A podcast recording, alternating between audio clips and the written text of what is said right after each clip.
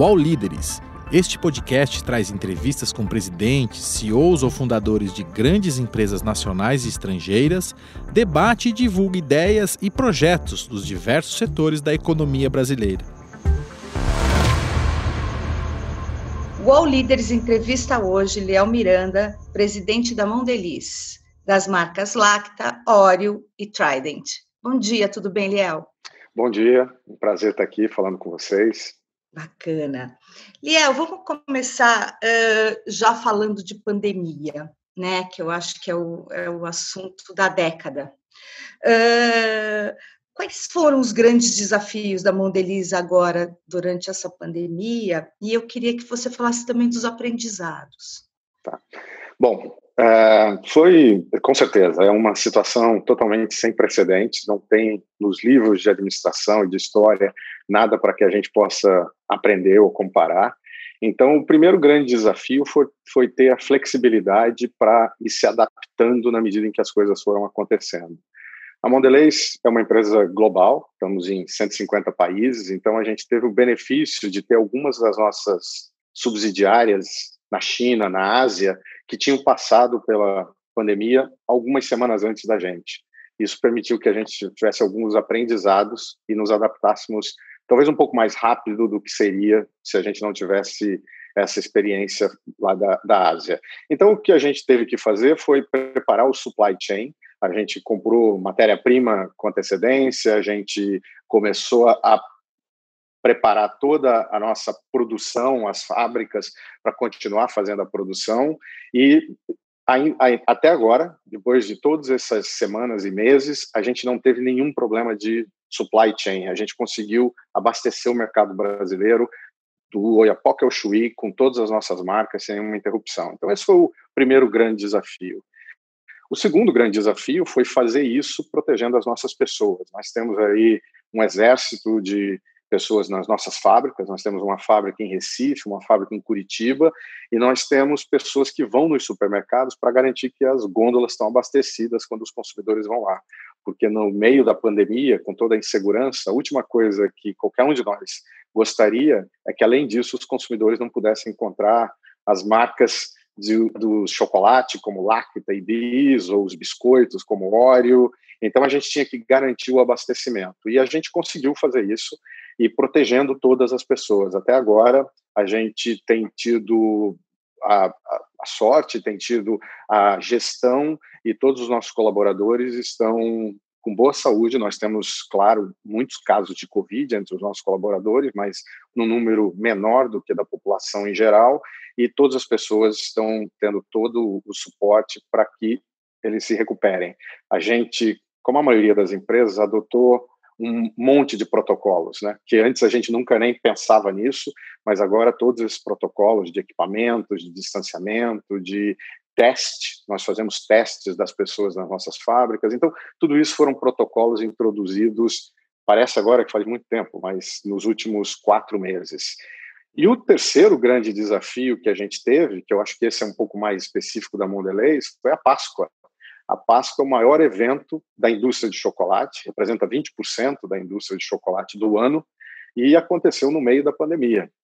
E esse é uma, um desafio único e, e que a gente teve muito aprendizado, porque a gente planejou a Páscoa 12 meses atrás, antes e produziu os 10 milhões de ovos e fez toda a distribuição para todos os varejos ao redor do Brasil e de repente nos vimos com a possibilidade que os consumidores não iriam aos, aos, varejos ou se fossem não estariam interessados em comprar ovos de Páscoa. Então esse foi um outro grande desafio que a gente teve e a gente superou com grandes aprendizados. É, eu posso depois falar um pouco mais da Páscoa, mas eu acho que os grandes aprendizados foram esses. Primeiro, flexibilidade. Nada estava planejado, o plano para 2020 tinha um, um shape, tinha uma forma até o dia 10 de março, e no dia 10 de abril ele tinha uma forma totalmente diferente. E no, no, dia 10 de maio, de novo, totalmente diferente. Então a gente teve que fazer planos que normalmente você muda uma vez por ano, ou talvez duas vezes por ano, num ano que alguma coisa muito excepcional aconteça, a gente mudou planos a cada três, quatro semanas. Então, flexibilidade foi crítica. A outro grande aprendizado foi essa migração do consumidor para o mundo online, para compra online. Então, no caso da Páscoa, que eu estava citando antes, a gente vendeu quase 10 vezes mais através de e-commerce do que a gente tinha vendido no ano anterior.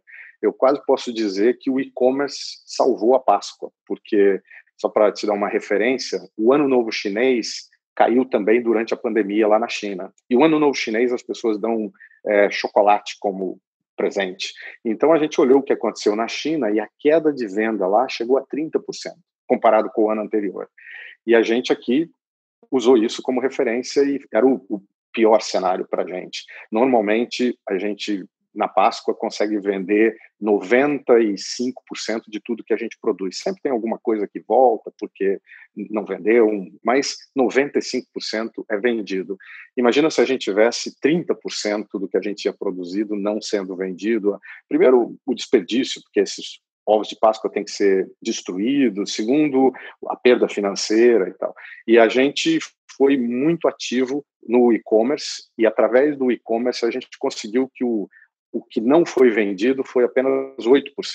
Então, não foi os 5% que a gente gostaria, que a gente tinha planejado, mas foi muito próximo e nada comparado com 20%, 30% que poderia ter acontecido. Então, e-commerce, digital, é, o fato da gente estar se falando agora através do meio digital é a prova disso. Então, acho que todos nós aprendemos que dá para tocar uma empresa, dá para tocar a vida, dá para tocar um, um país cinco meses com todo mundo online através do mundo digital. Isso tem impacto gigantesco para as empresas e para as gestões.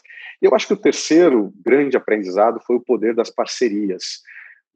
Para Páscoa, por exemplo, quando a gente se deu conta do problema, a gente tinha um grande problema, mas não era da Mondelez, era da Mondelez, era dos varejistas, dos supermercadistas, era uma oportunidade para a gente fazer parceria com empresas de e-commerce, dos quais a gente tinha parceria, mas não era tão forte, e a gente realmente usou todas as oportunidades que nós tivemos de parceria com os varejos que estavam fechados para ajudá-los a vender os ovos, com as empresas de e-commerce e os last miles para garantir que eles pudessem receber esses ovos para poder vender e com todos os varejos que a gente pôde fazer parceria para fazer promoção, para fazer venda online, qualquer que fosse a forma para garantir que a venda acontecesse. Então, essa capacidade de fazer parceria foi um grande aprendizado para a gente. Eu diria que esses três são os grandes aprendizados. Muito bom. Tem uma brincadeira nas redes sociais dizendo que o primeiro ano de pandemia é o mais difícil, né? Eu queria saber de você como é que vocês já estão planejando 2021? A Páscoa de 2021 já está planejada? Vai ser toda online? Como é que vocês estão fazendo isso? É, não, a Páscoa já está planejada, porque a Páscoa é um evento que se planeja com um ano de antecedência, pelo menos, e então a gente já escolheu os produtos que vão ser vendidos, a gente já está comprando as matérias-primas e a produção começa muito em breve, porque a, toda a distribuição é uma logística gigante, a gente tem que ter 10 milhões de ovos distribuídos pelo Brasil em cada supermercado, em cada pequeno varejo. Então, a logística de distribuição toma alguns meses quando chega mais próximo da Páscoa. Então, já começou. A Páscoa de 2021, para nós, já começou. E não é só a Páscoa, né? o ano de 2021, de alguma forma, já começou, porque é para uma empresa é para todas as empresas, você tem que começar a planejar os seus investimentos, você tem que começar a planejar a sua estratégia de marketing, porque para lançar produto demoram alguns meses. Então, todo o nosso planejamento de investimentos, portfólio de produtos e Páscoa, inclusive, já já está em andamento. E planejar nesse momento é um grande desafio. Eu, eu diria que planejar o terceiro trimestre está sendo um grande desafio para todos nós. Vamos, não vamos falar de daqui a um ano, daqui a seis meses. Então, eu acho que o, o grande aprendizado da pandemia e talvez a forma de gerenciar a pandemia daqui para frente, ou gerenciar as empresas daqui para frente, é sair dessa ideia de que a gente está no meio de uma crise e passar a gerenciar com a ideia de que a gente está gerenciando empresas e negócios numa crise. E aí você tem que manter essa capacidade de aprendizado e de flexibilidade quase que permanente. E de agilidade para mudar quase que permanente. Eu não acho que isso vai deixar de existir. Eu não acho que daqui a alguns meses nós vamos dizer agora voltamos tudo para o que era antes. acho que isso vai continuar com a gente por um bom tempo, até que a vacina seja disponibilizada, até que de fato tudo volte ao normal. Mas eu acho que isso não vai acontecer em semanas ou talvez até em meses. A gente tem que estar preparado para essa maratona à frente da gente a, a trabalha muito com as pequenas empresas, né, com os pequenos negócios. Uhum. Trabalha com as grandes redes, mas eu acho que o colchão ali é, é pequenos negócios. O que, que, vocês fizeram? Qual é a parceria que vocês têm com esses pequenos negócios? E como é que vocês estão vendo, como é que você está vendo agora a sobrevivência desses pequenos negócios? É, de fato, a gente, a Mondelez tem uma, uma gama de produtos muito grande. Isso é uma, uma situação que ajuda a gente num momento como esse, porque a gente vende chocolate, biscoitos, suco em pó, então as marcas Tang, Bis, Oreo, é, Lacta, a gente vendeu através dos supermercados e isso não mudou. Os supermercados continuaram abertos, a gente continuou fornecendo, os consumidores, apesar do distanciamento social e de todos os protocolos, continuaram indo nos supermercados se abastecer, então isso manteve o nosso, a nossa operação funcionando a pleno vapor. Do outro lado, nós também vendemos é, Trident Halls, que são balas e gomas, e aquela marca Chicletes, várias marcas, Babalu, todos esses produtos são vendidos atra principalmente através do pequeno varejo. E é uma compra de impulso. Você passou na loja de conveniência, na padaria, no bar, e aí você lembra e compra. É, obviamente, com todos esses pontos de venda fechados no Brasil, muitas semanas, alguns deles ainda estão fechados até agora, a gente teve uma queda de volume dessas categorias. Para Mondelez e para as empresas maiores, para as grandes empresas, você tem essa possibilidade de operar no grande varejo e no pequeno, e uma coisa pode compensar a outra. Para o pequeno varejo, essa é a realidade dele. Ele fechou por alguns meses, ele deixou de gerar receita, ele gerou de, deixou de gerar lucro e ele está tendo as despesas que continuam, aluguel, mão de obra. Então, a situação do pequeno varejo é realmente muito, muito preocupante. E, e não foi, está sendo, né? Porque ainda não passou. A maioria dos varejos ou está fechado ou está aberto de forma limitada. Então, o que, que a gente fez? A gente principalmente fez uma parceria, de novo, o aprendizado da crise, de que você pode ser grande, mas juntos nós somos mais fortes. Então, a gente fez uma parceria com outras sete empresas, que são as maiores empresas de bebidas e alimentos do Brasil, e nós criamos uma coisa que chamamos o Movimento Nós. E esse movimento Nós tem o objetivo exatamente de fazer isso, de suportar o pequeno varejo na abertura. Então, juntas, essas empresas estão fornecendo condições comerciais de 370 milhões de reais para 300 mil varejos no Brasil, pequenos varejos no Brasil. Então, isso vai permitir que eles possam comprar produto em condições comerciais melhores para que eles possam retomar o negócio deles no início. Essa foi uma iniciativa e está acontecendo na medida em que os estados estão liberando o funcionamento, a gente entra com essas condições comerciais, as oito empresas juntas. A segunda coisa que o movimento nós fez, a gente distribuiu kits de higiene para esses varejos, para que quando eles comecem, eles possam oferecer a segurança para os seus funcionários e para os seus clientes. Então, máscaras, gel, álcool gel, todos esses itens básicos a gente forneceu para todos esses varejos poderem reabrir. Uma terceira coisa que, é, que o movimento nosso está fazendo e que começa em, em agosto é uma campanha de comunicação para o consumidor para lembrá-lo que o pequeno varejo é importante. É importante para a economia, é importante para o para a vizinhança, e é importante para essas famílias. São milhares de famílias que dependem disso como é, sobrevivência. Então, a gente está entrando com uma campanha de comunicação. E, por último, que é a quarta área do movimento Nós, a gente vai continuar dando suporte para esses varejistas, em, quase como uma consultoria online de como eles podem voltar a operar de forma sustentável, porque realmente o risco de que muitos deles tenham dificuldades de voltar a operar é grande. Perfeito. É, teve algum produto da, da, da assim, que se destacou nessa pandemia? O pessoal comeu muito bis, muito chocolate da Lacta, teve algum produto? E teve algum produto que simplesmente vocês falaram, não, isso aqui não funcionou e, e nós vamos até tirar do, hum. da nossa cesta? Teve algum, alguma coisa assim, não? Teve, com certeza. A gente, como eu disse, a gente opera em várias categorias e nós somos é, líderes na maioria dessas categorias. Então, as pessoas estão mais em casa, elas estão comendo mais biscoitos, chocolates. Então, Bis, Lacta, Oreo, é, Clube Social, essas marcas de biscoito e chocolate venderam mais.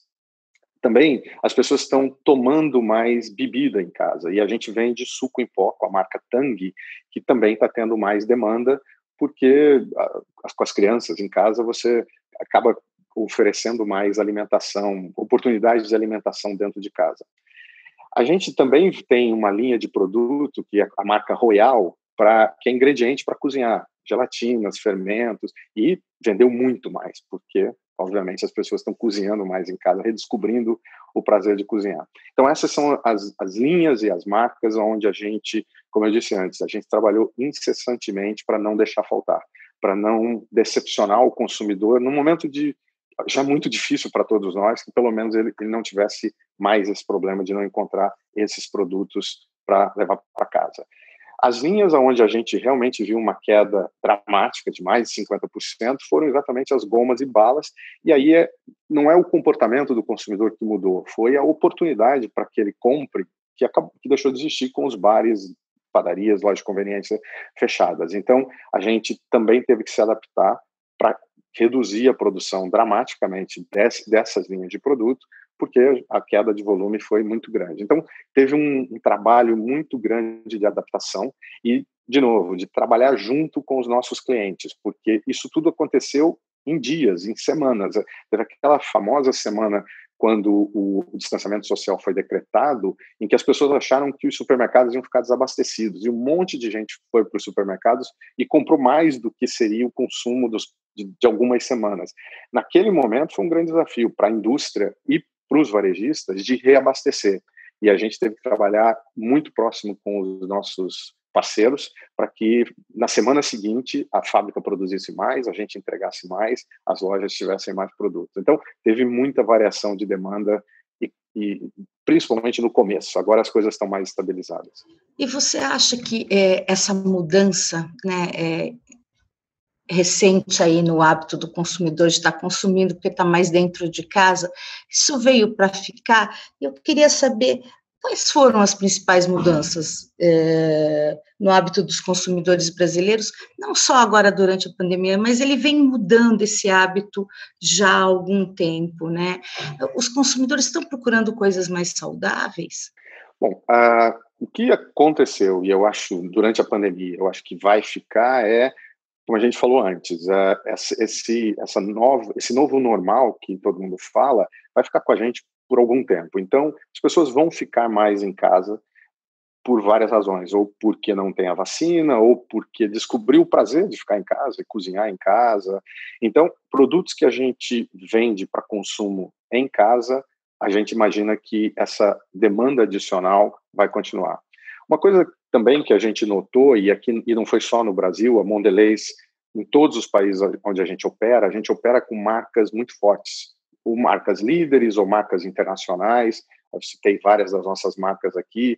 Lacta, Bis são líderes em chocolate, Tang é líder em, em suco em pó, Trident e Hall são líderes em gomas e balas. Então, são marcas muito fortes. O consumidor durante o período da pandemia, ele tende a buscar essas marcas mais conhecidas por várias razões. Primeiro, pela confiança, ele sabe a qualidade dos fabricantes, e segundo, pela facilidade na compra no supermercado.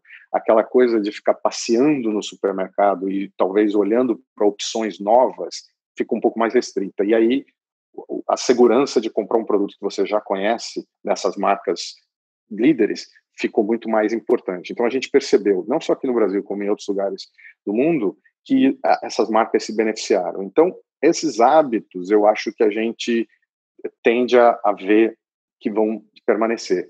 E o terceiro, que esse já vinha acontecendo antes da pandemia e que a pandemia simplesmente botou em esteroides e agora tá multiplicou por 5, por 10, foi a compra online. A gente já vinha vendo um crescimento, mas, por exemplo, mesmo depois da Páscoa, a Páscoa a gente vendeu quase 10 vezes mais através do online. Mas mesmo depois da Páscoa, a gente está vendendo aproximadamente 5 a 6 vezes mais este ano do que a gente vendeu no ano passado. E isso é porque o consumidor que nunca tinha comprado biscoito, chocolate eh, e, o super, feito a compra do supermercado online, fez pela primeira vez durante a crise da pandemia e descobriu que é, que é conveniente. Então ele agora adotou esse hábito. Então esse a compra online, o e-commerce, a gente imagina que deve ser uma uma tendência de longo prazo. Uma outra coisa que já vinha acontecendo e aí falando um pouco com o que você falou de produtos de, de mais saudáveis, o consumidor está ficando cada vez, estava ficando mesmo antes da pandemia, cada vez mais consciente, consciente sobre o, o, que ele está comendo, a, a, origem da, daquele produto, quem é o fabricante, se aquela marca tem um posicionamento consistente com os valores do consumidor, essa coisa do propósito das marcas, do propósito das empresas, a gente percebia que estava ficando cada vez mais forte. A Mondelez é uma empresa que tem um propósito muito claro. A gente quer fazer o snack correto, da forma correta para o consumidor. Então, a gente tem compromissos muito sérios com sustentabilidade. Então, toda a nossa cadeia, a gente tem o compromisso de que até 2025 a gente vai produzir todo o nosso chocolate com cacau com origem certificada, que não está causando danos ao meio ambiente. A gente já está evoluindo muito rapidamente nisso. É, a, a, gente tem esse projeto que chama Cocoa Life aqui no Brasil já, e a, a, o plano é de investimentos para que até 2025 todo o nosso cacau venha dessa origem controlada. A gente tem um outro compromisso de eliminar qualquer embalagem, qualquer produto de embalagem, qualquer matéria-prima que não seja reciclável até 2025. A gente já está hoje próximo de 90% e daqui 2025 é um tempo longo, mas a gente acredita que até antes de 2025 a gente vai chegar lá. Não vamos ter mais é, embalagens que não são recicláveis. A gente tem um compromisso de reduzir o impacto no meio ambiente. A nossa fábrica de Curitiba, por exemplo, que é a maior fábrica de chocolate do mundo, toda a energia é renovável. E a nossa outra fábrica, que é de Vitória de Santo Antão, já no ano que vem, em 2021, 100% de energia vai ser renovável. Então, a Mondelez tem um compromisso de fazer o snack correto, da forma correta, e eu acho que isso ajuda a se conectar com esse consumidor que está mais preocupado. E as nossas marcas também. Então, todo o nosso posicionamento em relação à diversidade e inclusão, que as nossas marcas sempre adotaram, todo o nosso posicionamento em relação a comer para ter prazer, mas comer de forma é, consciente também é muito forte. Então, os nossos produtos, a gente vem reduzindo os teores de açúcar e de sódio dos nossos produtos. A gente tem o objetivo de vender pelo menos 20% de todo o nosso portfólio em embalagens individuais ou menores, para que o consumidor não seja tentado a comer mais do que aquilo que talvez ele gostaria ou devesse em cada vez que ele abre um, pack. Então, todas essas iniciativas das nossas marcas e da empresa de ter um propósito claro, eu acho que o consumidor já estava observando antes e vai observar ainda mais depois da pandemia. Acho que essa é uma outra é, tendência que fica. Uhum. E quando é que a gente vai ter um doce que não engorda? Existe uma possibilidade em algum tempo, assim, de ter um doce que seja doce, mas que não engorde? É, eu, eu acho que o, o objetivo é que as pessoas consumam de forma consciente, porque o doce não necessariamente engorda se você comer uma porção limitada para aquilo que seriam as, as recomendações do número de calorias que você deveria ingerir durante o dia. Então, o doce, o biscoito, o chocolate, ele, ele cabe na sua dieta diária, desde que o consumo dele seja restrito ao número de calorias que deveria, você deveria é, consumir, incluindo a quantidade de açúcar que você deveria consumir. Então, eu acho que o mais importante é isso que a gente acredita, é que o nosso consumidor seja educado para que ele saiba como consumir, ter o prazer do consumo do, do seu chocolate, do seu biscoito, mas de forma consciente, da, na quantidade que cabe na sua dieta alimentar. Uhum. Vamos falar um pouquinho agora de, de gestão.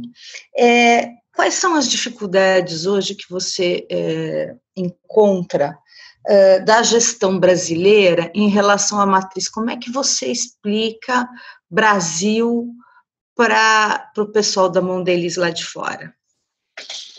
Olha, é, eu acho que às vezes a gente no Brasil tem um pouco uma visão de que nós somos muito diferentes. Eu, eu não acho que. Não é tão difícil. Acho que a resposta é: não é tão difícil. A gente é, tem as nossas peculiaridades, mas quando você olha, por exemplo, o que está acontecendo com a situação da pandemia, é um problema global e o Brasil está sofrendo tanto quanto países desenvolvidos estão sofrendo ou países não desenvolvidos. Então, eu acho que a, a, o mundo ficou muito mais parecido e, e, e, as, e as crises que a gente enfrenta aqui no Brasil, sejam elas econômicas, de saúde, de infraestrutura, elas não são únicas no Brasil.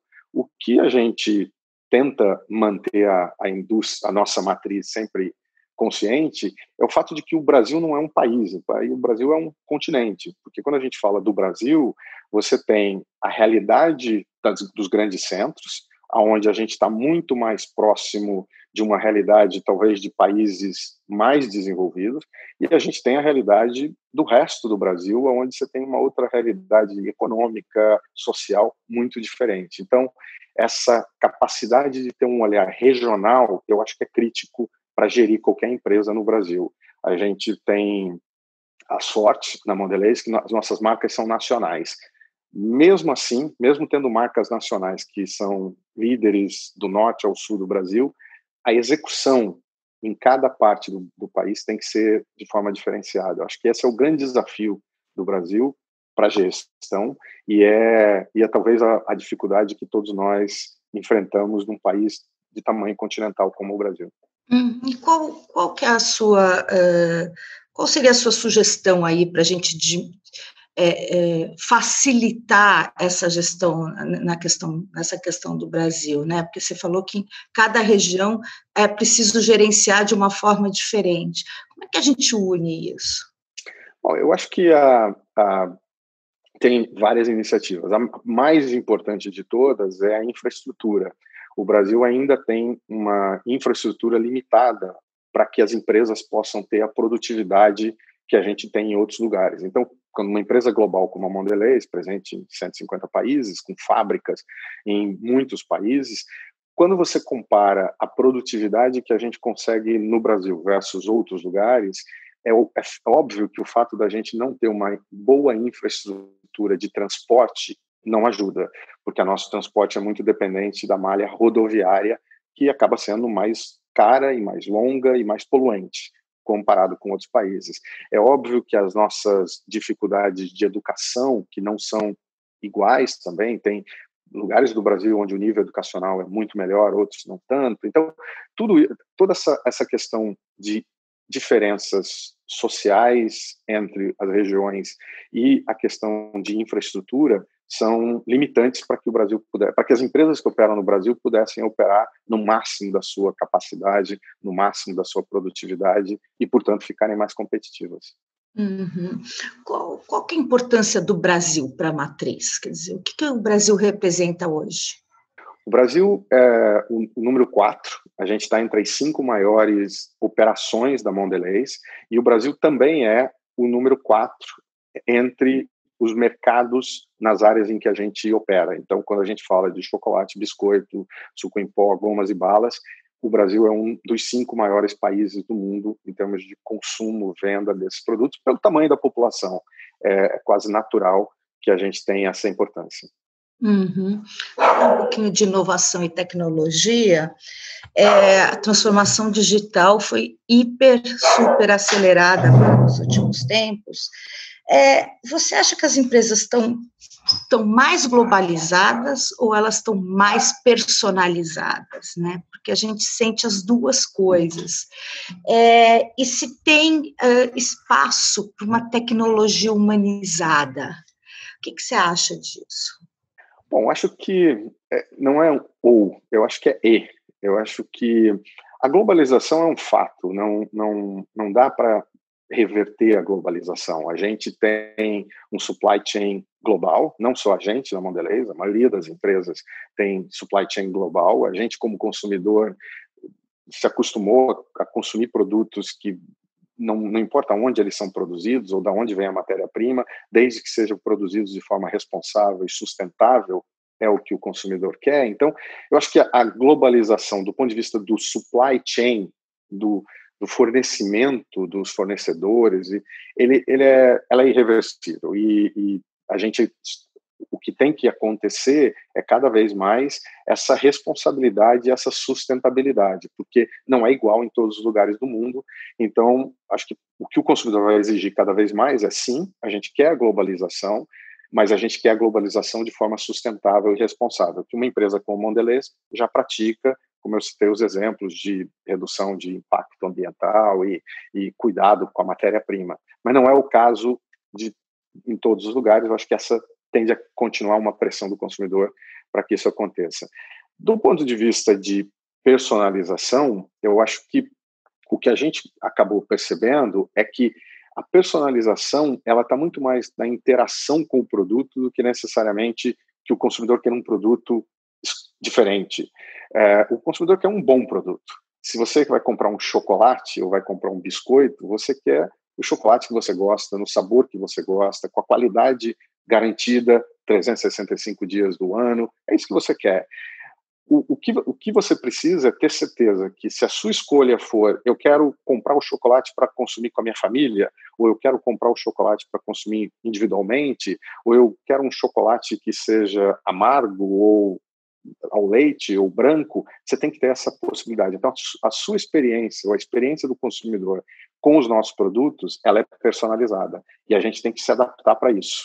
Não dá para imaginar que todo mundo vai comprar o mesmo produto, no mesma embalagem, nos mesmos pontos de venda. Tem gente que vai preferir ir na loja de vizinhança, tem gente que vai preferir ir no supermercado, no hipermercado e comprar em grandes quantidades, tem gente que vai preferir pedir online e receber toda semana em casa. Então, essa capacidade que as empresas têm que ter de se adaptar para como o consumidor está interagindo com, a, com o seu produto é que eu acho que o digital permite e que antes seria muito mais difícil, era quase impossível, agora o digital permite. O All Líderes volta já. Você quer conhecer os investimentos mais seguros e rentáveis para o seu dinheiro? O UOL Economia Mais é o novo serviço de informações financeiras que te ajuda nisso. Com a credibilidade do conteúdo UOL, nossa equipe traz dicas em vídeo diariamente. Você também tira dúvidas sobre investimentos ao vivo, fica sabendo das melhores carteiras recomendadas e lê artigos de especialistas. Acesse agora mesmo o UOL Economia Mais falar um pouquinho de, de economia, uh, qual é a principal preocupação agora da Modeliz para o segundo semestre, né? E eu queria falar eh, um pouquinho de planos para 2021. Quais são os planos que vocês estão traçando para o próximo ano? Bom, acho que está todo mundo mais ou menos com a mesma percepção de que o impacto econômico que a gente viu até agora ele foi amenizado porque o governo ofereceu esse benefício para as pessoas mais carentes e ajudou injetando dinheiro na economia. Tiveram algumas medidas de flexibilização trabalhistas que também ajudaram, mas que o impacto na economia foi gigante. As empresas fecharam, os varejos fecharam, os consumidores deixaram de consumir para algumas categorias e agora a gente vai vir para a fase da recuperação. A grande questão que todo mundo está tentando eh, responder é como é que vai ser essa recuperação? Vai ser um V, que a gente bateu no fundo do poço no segundo trimestre, a partir de agora o crescimento é rápido e sustentável, ou vai ser um U, e a gente vai passar um segundo semestre ainda sofrendo uma recessão muito grande depois do ano de 2021, ou vai ser uma, uma recessão mais longa. Eu acho que essa não está claro para ninguém. Eu não acho que ninguém pode dizer o que, que vai ser, porque é, é não tem precedentes. Né? A economia ficar com 30%, 40% da sua capacidade fechada por um período tão longo nunca aconteceu, pelo menos nessa geração, talvez durante a guerra, as grandes guerras há 100 anos atrás, mas não agora. Então é impossível para a gente saber o que vai acontecer com qual o tamanho dessa recessão e qual a duração da recessão. Então, essa é a grande preocupação que a gente tem para o segundo semestre. Obviamente, a gente tem planos para um cenário de recuperação em V, que é diferente de um cenário de recuperação em U, e que é diferente de um cenário numa recuperação em W, onde você pode voltar a ter outras crises caso a pandemia volte a, a ter um, um pico aí lá para frente. Então a gente tem cenários e a gente tem três cenários e esses cenários são de acordo com o tamanho do estrago na economia que a gente vai encontrar no segundo semestre. Então acho que essa é a grande preocupação para o segundo semestre. Em relação a 2021, o cenário mais provável, o cenário que a gente acredita como Mondelez, é que mesmo que a economia se recupere já em 2021, ela tende a se recuperar mais para o segundo semestre. Então, o primeiro semestre tende a ser um pouco mais pressionado, um pouco mais restrito. Então, as, o que a gente está fazendo foi uma grande virada até até março. Os nossos planos era um, eram para um país em crescimento, eram para um país com queda de desemprego, eram para um país que a gente via a perspectiva de que o consumidor ia ter um poder aquisitivo maior. Então, nós, toda a nossa, a nossa estratégia estava focada em inovação com valor agregado, com produtos mais, com, com produtos mais premium, com diferenciação de produto, e esse era o foco da nossa estratégia para 2020 e 2021. Desde da, da pandemia e com a possibilidade de uma recessão talvez um pouco mais longa, a gente mudou e agora o nosso plano é oferecer para o consumidor produtos com um pouco mais de valor, que ele perceba que tem valor, ou seja, embalagens maiores com desconto ou embalagens pequenas com que ele tem que tirar pouco dinheiro do bolso para continuar tendo o prazer de consumir as nossas marcas. Então essa é uma uma mudança radical de estratégia para 2021. Por enquanto, baseado no que a gente está vendo, a gente acredita que essa estratégia de adaptar o nosso portfólio para uma situação em que o consumidor vai estar com o bolso mais apertado e que talvez ele tenha interesse em comprar produtos com desconto, embalagens maiores ou produtos menores para tirar menos dinheiro do bolso, parece a estratégia mais segura. E é, é, aí que, é, que são os nossos planos para 2021, é renovar o nosso portfólio com esse tipo de oferta. Uhum. E aí você falou que uh, vocês estavam muito focados em inovação para né, este ano e para o próximo ano, vocês estavam muito focados em produtos premium. Vocês, uh, a, a, indústria parou a inovação, ou seja, a indústria colocou a inovação no segundo plano. Como é que está essa história? É, eu acho que a, a, sim, a indústria teve que colocar, dar um, uma pausa, porque a primeira prioridade no segundo trimestre era garantir que as operações continuassem. E para as operações continuar, você tem que simplificar as operações. Então a gente reduziu o número de itens que a gente vende. A gente tem um plano de um programa de redução de itens para garantir que aqueles itens que mais vendem não faltassem. Então, para que você possa ficar mais efetivo e garantir o abastecimento, tudo que era inovador ou talvez diferenciado para ser lançado naquele momento, a gente colocou em, em, em uma pausa. E a gente está aguardando ter um pouco mais de clareza de como é que a economia vai se comportar para voltar com os planos. Então, não é que inovação não é importante. Inovação para a indústria de alimentos sempre foi importante, sempre vai ser importante. Só que ela Nesse momento, a prioridade da indústria é diferente. Nesse momento, a prioridade é garantir o abastecimento daquelas, daqueles itens que são os mais vendidos e principalmente atender o consumidor nesse momento de turbulência. Uhum, você falou que uh, vocês deixaram, vocês priorizaram alguns itens é, e, e, e, pararam de produzir outros.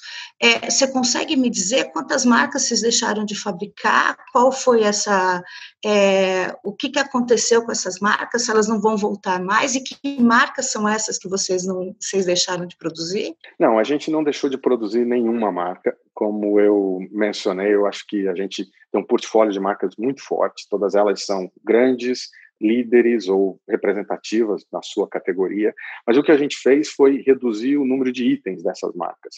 Então, normalmente você tem, quando você vai num supermercado ou você vai numa loja de conveniência, você tem muitas opções de sabores, muitas opções de tamanhos, formatos, e a gente focou naquelas que teriam maior impacto do, do, em termos de volume de venda. E, e foi isso que a gente fez nesse momento. Alguns desses formatos vão voltar assim que a crise passar e o supply chain estiver totalmente restabelecido, esses itens voltam, outros não voltam, porque também faz parte desse processo natural da indústria de lança produtos, alguns se dão muito bem e ficam, e outros não se dão tão bem, não tem uma boa aceitação do consumidor, e aí, com o passar do tempo, você tira de linha. E a, a crise, o Covid, trouxe, na verdade, a oportunidade para a gente fazer uma, uma revisão do, do, nosso portfólio, porque era necessário. Os, os, a supply chain, a, a produção estava limitada, os varejistas estavam muito mais focados naqueles itens que vendem mais, então foi um bom momento para a gente fazer isso. Uhum. Então, por exemplo, um Trident de sabor cupuaçu a gente não vai ter nos próximos anos, é isso. Nós vamos ficar com, as, com os sabores tradicionais e de senso comum, é isso? Não, eu, eu, não diria nos, eu não diria nos próximos anos, eu diria nos próximos meses, porque, obviamente, a gente espera e acredita que em 2021 a economia vai voltar a crescer, vai sair da recessão. A gente está falando de uma recessão de seis meses ou 12 meses, a gente não está falando de uma recessão como foi a do, dos anos recentes aí, que durou três anos.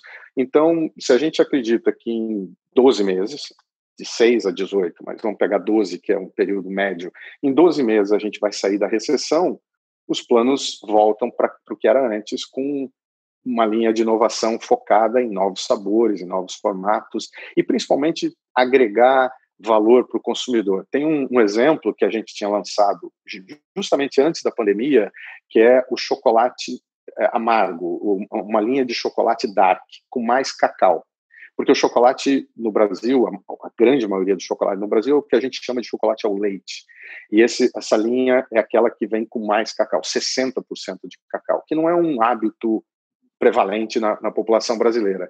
A gente lançou em novembro do ano passado e a, esse produto hoje já é o líder, o nosso chama Lacta Intense, e ele hoje já é o líder nessa categoria de chocolate com mais cacau, e a gente está aumentando a produção desse, desse produto. Então, não é que é, as coisas param, é que no momento da crise a gente focou e as nossas inovações vão continuar, aquelas que tinham sido lançadas vão continuar prioridade para a gente, e aquelas que iam ser lançadas vão voltar daqui a alguns meses.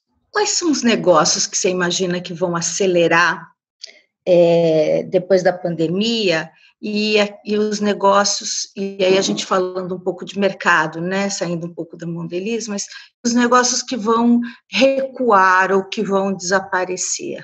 Bom, é, é, é difícil falar de quais os negócios, né? Eu acho que é, já está acontecendo claramente. O, o, o grande impacto é essa mudança do papel da casa. As pessoas estão vendo a casa com uma outra dimensão. Você agora trabalha, educa, vive, se diverte, faz ginástica, absolutamente tudo que antes não cabia na casa, agora a gente foi forçado a fazer na casa. Então acho que a descoberta de oportunidades, de coisas que você agora vai passar a fazer em casa. Essa entrevista eu estou dando da minha casa. Eu não imaginaria dar uma entrevista da minha casa há quatro meses atrás. Então, eu acho que oportunidades que, que se relacionam com essa, essa ressignificação da casa vão, vão, vão acontecer e, e talvez não existissem antes. É, na nossa indústria, por exemplo, e-commerce é, é óbvio. Antes a gente imaginava que venda de produto de supermercado acontecia na loja, principalmente. Agora, parece que tem uma tendência de que as pessoas comprem online. Na China, por exemplo, a venda e-commerce, né, o e-commerce já representa mais de 20% do nosso volume. Aqui no Brasil ainda é, estamos falando de menos de 5%, e assim mesmo depois da pandemia. Na China já era 20% até antes da pandemia e continua crescendo. Então, acho que venda online para os nossos produtos tende a crescer. E eu acho que uma outra coisa que vai ficar ainda mais importante como tendência é o fato da gente trabalhar de casa e descobrir que pode trabalhar de casa vai mudar a relação que a gente tem com as empresas e que os funcionários têm com os escritórios. Então, tem um monte de oportunidade de negócio para que as pessoas possam ser tão produtivas como elas eram antes, ou até mais, trabalhando de casa, que, que as empresas vão ter que se adaptar. No nosso caso, a gente sempre foi muito adepto da, do, do trabalho flexível. Então, a gente já tinha muita gente, aproximadamente 15, 20% das pessoas que já usavam o trabalho flexível é, ou, perma ou, permanente ou alguns dias da semana.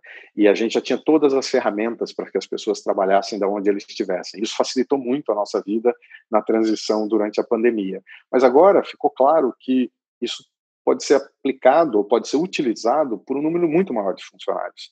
E aí o uso dos nossos escritórios passa a ser diferente, não é mais para que as pessoas estejam lá fazendo tudo que elas fariam todos os dias. Agora elas têm que usar o escritório, podem usar o escritório para coisas que faz, fazem sentido estar junto com outras pessoas e podem usar a casa quando elas tiverem necessidade de concentração ou não tiverem que se deslocar. Então, acho que isso abre muitas oportunidades para as grandes empresas também para redesenhar a forma de trabalho e redesenhar as suas instalações. Uhum. Vamos falar também sobre é, reformas. Quais são as reformas é, hoje que o país precisa para uh, melhorar a qualidade uh, do trabalho né, e do emprego, para melhorar também a relação das empresas com o Estado. É, como é que você vê a reforma tributária? Como é que você vê a reforma administrativa? Qual a necessidade disso nesse momento?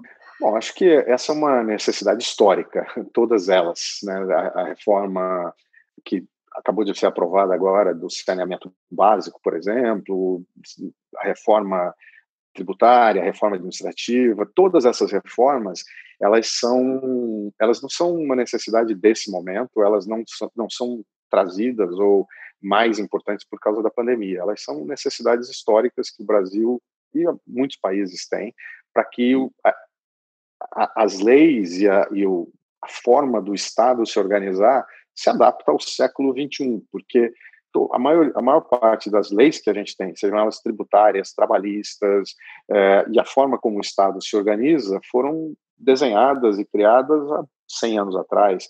E a sociedade evoluiu muito, e talvez a, a legislação e o acabouço jurídico e o modelo de, negócio, de Estado não tenha, não tenha evoluído. E eu acho que as reformas têm esse papel. É, é então, como empresa, como Mondelez, a gente obviamente está no Brasil há 100 anos, apesar da Mondelez ser uma empresa jovem, ela foi formada em oito anos atrás, é, com essas marcas, mas nós temos marcas que estão no Brasil há 100 anos, como a Lacta, por exemplo. Então, a nossa, o nosso compromisso com o Brasil é de longo prazo. A gente está aqui, sempre esteve aqui, através das nossas marcas, e está aqui para o longo prazo. E o Brasil, como eu falei antes, sendo o quarto país mais importante do mundo na, na área de que a gente opera, com certeza vai continuar sendo uma grande prioridade. Então, para a gente, o compromisso de investir no Brasil, de continuar operando no Brasil e aumentando as nossas instalações e as nossas operações no Brasil é de longo prazo. Obviamente, todas as reformas que estão na agenda e que a gente acredita que vão acontecer ao longo do tempo, elas vão ser benéficas para a empresa, para a sociedade, para o país, porque elas têm esse papel de atualizar as leis e o acabouço jurídico para uma situação que a sociedade evoluiu e que talvez as leis precisem ser adaptadas. Uhum. É, o governo está querendo implantar um, um novo imposto aí, e eu queria que você falasse um pouquinho sobre essa questão da, dessa carga fiscal nas empresas, quer dizer, é, é em demasia, a gente está, uh, as empresas estão muito sobrecarregadas, aguentam mais carga fiscal? Bom, acho que essa é uma, uma coisa notória, né? O Brasil tem uma carga tributária elevada é, para as empresas, porque o, o que acontece é que o Brasil tem uma série de impostos, e aí, de novo, falando da importância da reforma tributária, e muitos desses impostos incidem uns sobre os outros. Então, quando você olha isoladamente, talvez a carga tributária não pareça tão grande, porque quando você fala de 8%, mas quando esse 8% incide sobre um outro imposto de 20%, ele vai criando um efeito cascata. Isso faz com que a carga tributária no Brasil seja elevada. Para eu não diria para todas, porque eu não conheço todas, mas eu diria que para a maioria das empresas, para a maioria dos setores, para a maioria das indústrias. E essa é uma, é uma realidade. Eu acho que o governo reconhece isso, a sociedade reconhece isso, os empresários reconhecem, e não é à toa que tem uma discussão já de muitos anos sobre a necessidade de simplificar e reduzir, ou pelo menos não aumentar a carga tributária no Brasil, porque senão você inviabiliza que as empresas sejam competitivas e você inviabiliza que a gente possa exportar, você inviabiliza que a gente possa produzir aqui no Brasil e empregar aqui no Brasil. São coisas fundamentais para que a economia cresça, para que as pessoas tenham renda. Então, eu acho que a resposta simples e direta é a carga tributária brasileira é elevada, o modelo tributário brasileiro é complexo e isso tira a competitividade da economia do Brasil de gerar mais emprego, da economia do Brasil de gerar mais exportação e da economia crescer mais rápido. Então, eu acho que a reforma tributária, qualquer que seja ela, porque tem várias propostas no Congresso hoje, mas todas elas têm que se pautar por esses princípios de equidade, para que os setores mais pessoas paguem imposto, porque a economia informal no Brasil é muito grande, então mais pessoas paguem imposto, mas que todo mundo pague de forma mais justa, para que a economia possa crescer. Uhum. O que você acha da ideia do Estado mínimo? Porque a gente nessa pandemia percebeu que alguns setores, bem ou mal gerenciados pelo governo, foram fundamentais, como o de saúde, né? É, qual, qual é a tua ideia sobre o que, que o governo deve gerenciar e o que, que ele deve passar para a iniciativa privada?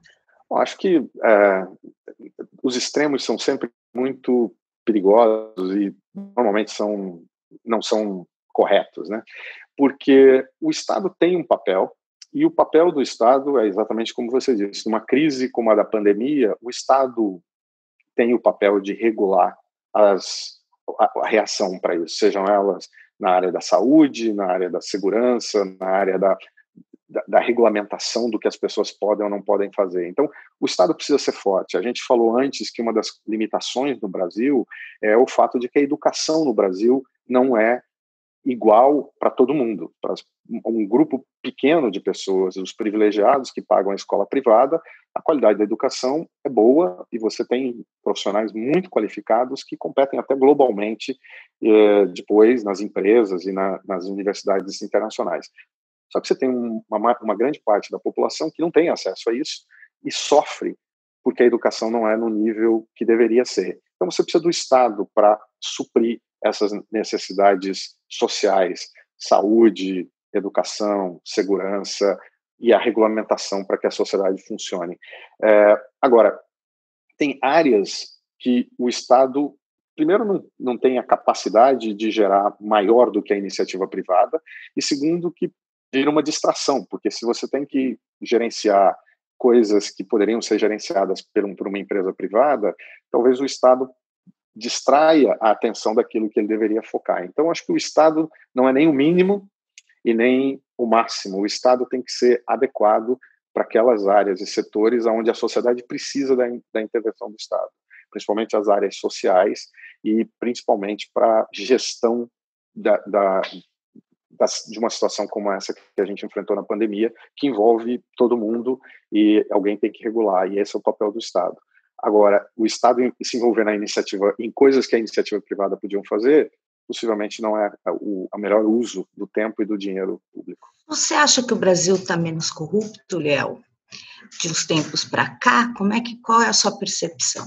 Olha, é, eu acho que a gente tem que reconhecer que o Brasil teve nos últimos anos uma campanha contra a corrupção, foi internacionalmente reconhecida, que, que, é, que deve, de, nos deixa, todos os brasileiros, orgulhosos, porque é, de fato demonstrou que o, o nosso sistema funciona. O sistema que investiga, o sistema que julga, o sistema que coloca as pessoas que fizeram corrupção na cadeia e o papel da mídia, que é crítico, de não proteger ninguém, que todo mundo tem que ser igual perante a lei, não importa se você foi eleito, não importa se você é um grande empresário, ou não importa se você é, roubou um, alguma coisa muito pequena. O importante é que a mídia expõe todo mundo. Então, acho que a sociedade brasileira é, deve, deveria estar orgulhosa, e, e realmente foi uma grande diferença, é que nos últimos anos essa combinação de uma mídia independente com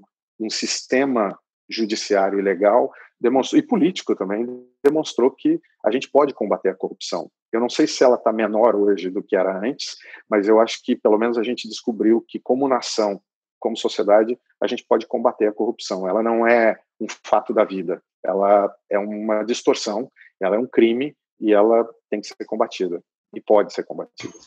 Você trabalhou muito tempo na indústria do tabaco, né? E aí eu queria falar, queria saber de você qual é a diferença que você, é, a diferença e a semelhança que você vê entre esses dois setores. O que, que você trouxe é, agregando para para essa indústria do varejo de chocolates e, de, e da alimentação, e o que, que você vê de diferenças que são, são enormes nessa gestão? É, eu acho que a, a, a semelhança e a diferença estão na porta da empresa. Da porta para fora, elas são totalmente diferentes. A indústria do tabaco é para adulto, ela é totalmente regulada e ela é basicamente uma indústria de reposição, de vender o produto para o varejo que vende para o consumidor. É, enquanto que a indústria de chocolate, da indústria da Mondelez, é uma indústria de construção de marcas, é uma indústria de, de, de engajamento com os consumidores naquilo que dá prazer. Então, construção de marca, marketing é, é, é, é a, a, indústria da Mondelez. Esse é o negócio da Mondelez. Então, a, a diferença é total, da porta para fora. Mas da porta para dentro, eu acho que são empresas que eu trabalhei 27 anos na empresa anterior e agora já estou há sete meses na Mondelez, são empresas internacionais, empresas regidas pela legislação do país onde elas operam e dos países onde elas têm a, a, a matriz, no caso da Mondelez nos Estados Unidos, da BAT na Inglaterra, são empresas que operam de forma ética e de forma responsável e de forma legal naquilo que ela na, na sua governança. Então, eu acho que a, a experiência que eu trouxe e eu acho que é isso que me ajudou muito durante a crise foi a, a capacidade que a gente tem que ter de se organizar como cadeia de suprimentos. Então, no caso da Mondelez, eu disse antes, a gente tem essa parceria com os produtores de cacau. A gente tem parcerias com esses fornecedores internacionais de matéria-prima. É crítica para um momento como esse da crise. Você tem que ter uma cadeia de suprimentos que é, é resiliente, que é que, que, garante uma, uma crise como essa. Então, acho que essa é uma característica de empresas de consumo de massa. E a outra grande semelhança é na distribuição. Os nossos produtos, eles dependem do varejista para chegar na mão do consumidor. Independente do crescimento do e-commerce, grande parte vai continuar dependendo da, da distribuição através do varejista. Então, essa capacidade de construção de parceria e atendimento para o varejista também é uma outra grande vantagem competitiva em, ambas as indústrias. Bacana. A gente está quase encerrando. Queria saber duas coisas. Primeiro, o que, que você faz para lidar com a pressão, né, como líder de um cargo tão importante? Você vem de cargos muito importantes.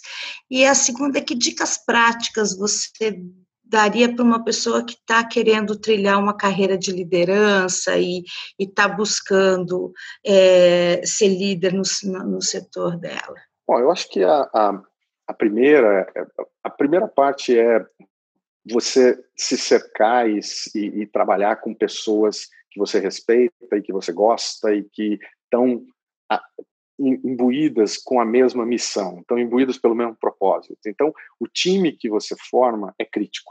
E eu acho que isso se aplica a tudo, né? Se aplica ao esporte, se aplica às empresas, e não importa o, o que você faz, a empresa que você está e onde e que área você opera, o seu time faz toda a diferença para você ter mais ou menos pressão.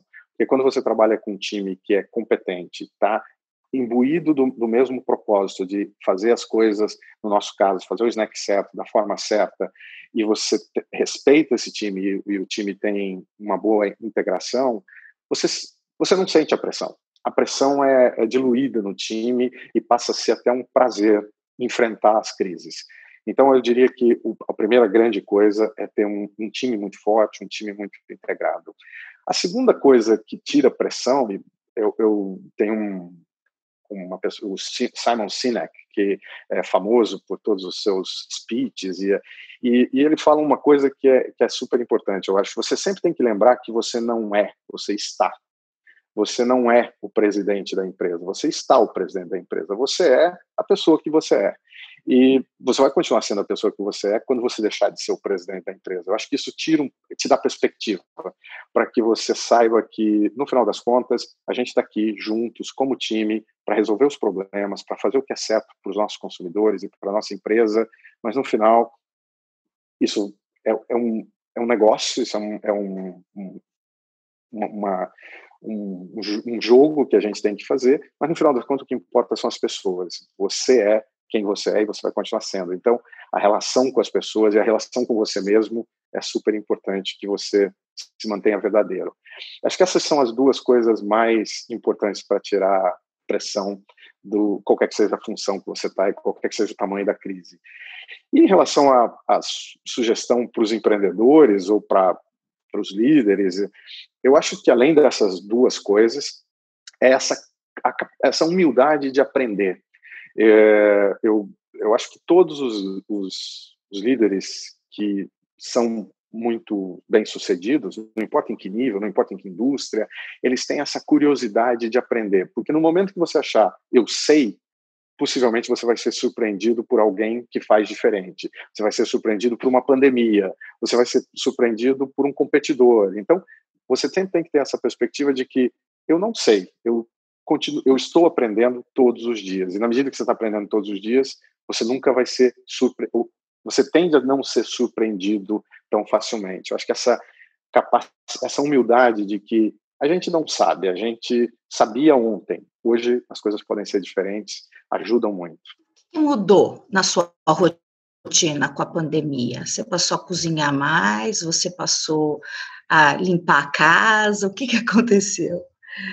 É, eu, eu, passei a, a, gastar mais tempo com os meus filhos. Eu tenho três adolescentes, que é uma questão física de tempo mesmo. Eu tentava dedicar o máximo de tempo para eles quando eu podia, mas obviamente saindo de casa muito cedo, voltando relativamente tarde, eu perdia grande parte do dia deles.